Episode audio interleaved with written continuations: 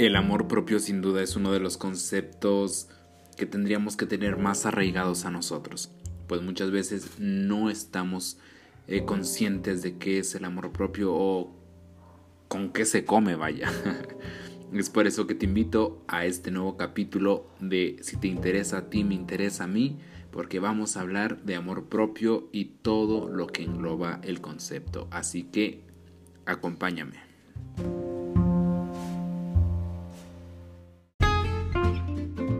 Hola, hola, mi nombre es Luis y este podcast nace por la curiosidad de querer probar algo nuevo, sobre todo para contar todo aquello que me mueve a mí como persona y que quizás allá afuera en su casita, en el trabajo, en donde estén, se sientan identificados. Bienvenidos.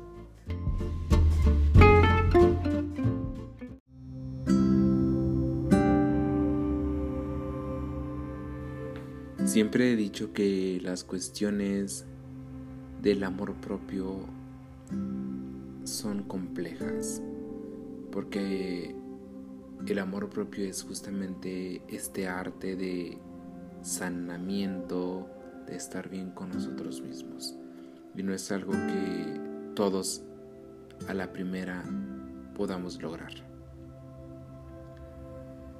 Siempre he dicho que el amor propio es ese super regalo enorme, favorito, que te tendrías que regalarte a ti mismo para tener esa satisfacción como persona. Porque sin amor propio, pues la vida, considero, de un individuo es meramente, no sé, como vivir con un pañuelo en, en los ojos sin saber hacia dónde vamos. El día de hoy, pues el podcast no va a ser tan extenso, pero justamente este tema me parece muy importante y creo que les y quiero que les deje un, un cachito de esta información, perdón. Quiero que este cachito se quede ahí con ustedes y que pues empiecen a reflexionar, ¿no? De qué onda con su vida y qué onda, qué puede pasar. Eh, fíjense que el amor propio tiene una relación muy muy certera, si no es que más que está fusionada con la autoestima, porque es justamente esta referencia a reconocernos, a valorarnos, a respetarnos y aceptarnos día a día, que pues es el significado de la autoestima. Por eso les menciono, igual el amor propio justamente es este autoconcepto en pocas palabras ya sea bueno o malo. Pero pues, si hablamos de amor propio, obviamente, pues es algo que tendría que ser meramente positivo. Walter Rizzo nos menciona en uno de sus libros que el amor propio y el amor empieza desde la casa. Es aquí donde vamos a aprender considerablemente a amar o a odiar nuestra existencia. Fíjense que es muy curioso. El libro se llama Enamorándote de ti. Se me hace muy interesante esta parte de donde nos menciona que es donde vamos a aprender a amar o a odiar nuestra existencia y justamente tiene una gran razón, porque el amor propio viene del pilar que es nuestra familia, nuestro papá, nuestra mamá y va en base a eso y lo que nos dieron nuestros padres para nosotros poder expresarlo, irradiarlo hacia el exterior. Entonces, si tuve padres que fueron muy carentes de, de darme emocionalmente algo sano, pues entonces yo voy a ser así. Pero si fueron padres muy amorosos, que siempre estuvieron, eh, tal vez no todo el tiempo, pero que dedicaban una gran parte y una calidad de tiempo súper hermosa, entonces eso habla muy bien. Eh, sobre todo la educación, que pues pone como principios básicos y fundamentales la construcción y la fortaleza, que pues al fin de cuentas pues es este amor propio. Y, y hay que tener en cuenta que al fin de cuentas es este reflejo de las relaciones y los sentimientos que tenemos hacia nuestro físico, hacia nuestra personalidad, carácter, aptitud, comportamiento, tanto como de nosotros, como ya lo había mencionado, como hacia alguien externo. Pero como les menciono, o sea, no todo es tan bonito y tan fácil, porque al fin de cuentas el amor, como les menciono, es un arte que se tiene que ir estructurando y que se tiene que ir formando diariamente. Un pintor, un escultor no terminan algo a la primera y es justamente como lo menciono yo. Es algo metafórico. Somos una pintura que se está llenando de colores y que está en apenas en su construcción de trazos. Esos somos. Entonces, a lo mejor han de pensar, no, es súper fácil, yo puedo hacerlo cuando yo quiera. Igual y sí, ¿sabes? Si te rodeas de las personas correctas, igual y sí. Pero no siempre es tan fácil llegar a tener ese amor propio y saberlo manejar bien, porque somos vulnerables ante todas situaciones y justo ahora que es 2020, ahora con el coronavirus y más sobre todo el siglo XXI, ¿saben? Que estamos pasando por muchísimas cosas. De los estándares de belleza, pues híjole, ahí sí me apachurran o, o qué onda. Es aquí donde empiezan las afecciones hacia el amor propio. Esta cultura que se está teniendo de cuerpos muy estilizados, eh, de pensamientos, ¿cómo les podría llamar? Creo que ya estamos haciendo como un pensamiento acumulativo, vaya, como social. Y digo, no, no, no, o sea, ¿qué onda? Si todos piensan igual, entonces, ¿qué caso tiene la existencia, no? ¿Qué caso tiene, pues al fin de cuentas, amarnos? Si todo va a ser igual, ¿por qué yo tendría que amar mi forma de ser, no? Y creo que eso es algo muy erróneo, porque al fin de cuentas, cada uno, tanto tú como yo y todas estas personas que te rodean, tienen un concepto único de sí mismos. Y fíjense que uno, como ya les mencionaba, uno de los de las situaciones que afecta más este amor propio es la mala relación familiar, esta relación eh, poco poco amorosa, eh, que no te dieron estas bases suficientes para poder sobresalir. Creo que esta es una de las situaciones donde nos, se nos ve afectado el amor propio y donde pues prácticamente no podemos aflorarlo si no hay una ayuda, si no hay una ayuda como tal. La mala relación de pareja. Fíjense que más adelantito igual voy a hacer una voy a hacer algo sobre este tema de relaciones de parejas que actualmente eh, se les llama parejas tóxicas, pero que pues, pues no es nada más que una relación no sana, una relación no complementaria, que pues está conjugada por dos personas que pues no se la llevan y que a diario se están criticando, se están reclamando cosas y que pues carentemente y que lastimosamente, perdón, carecen de, de un amor, de un amor propio, porque no hay autoconocimiento, no saben qué es lo que quieren. Otra de las situaciones que nos afectan y mucho son las malas relaciones de amistad. Hay muchísimas personas que por X motivo te envidian, no te dicen cosas. Ojo, no te vayas a encapsular con esto, porque no todas las amistades son así. Pero si hay muchísimas personas que a lo mejor te ven bien y ya te están diciendo algo, te están criticando, pues no, no, no, o sea, la cosa no es por ahí. Hay personas que siempre se están quejando de todo, que porque les va mal. Bueno, entonces si te consideras amigo de esa persona, trata de ayudarle y decirle, oye amigo, pues a lo mejor yo no estoy bien también, pero pues ve a, un lugar donde te ayuden, porque pues igual, si yo no estoy bien, ¿cómo te puedo ayudar, no?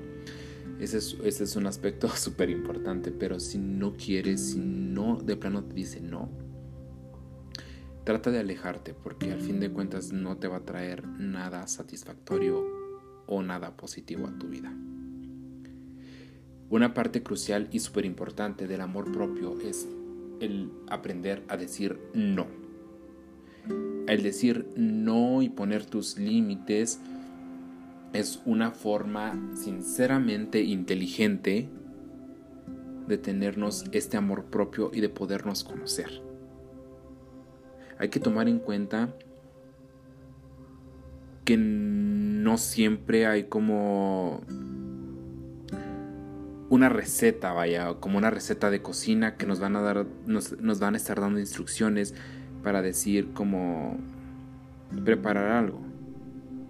Porque igual puedes meterte a internet y buscar amor propio y siete pasos para tener amor propio, ¿no? No, no, no, hay que tener en cuenta que el amor propio se va construyendo de una forma más compleja y que no solamente es porque alguien te lo está diciendo. Pero hay que sí tener en cuenta que en cuanto al amor propio y a todo, todo, todo, toda esta situación, hay que encontrar nuestros propios límites, hay que tener y saber hasta, hasta qué punto puedo hacer las cosas. Es necesario que te aprendas a conocer para identificar en base a lo que quieres.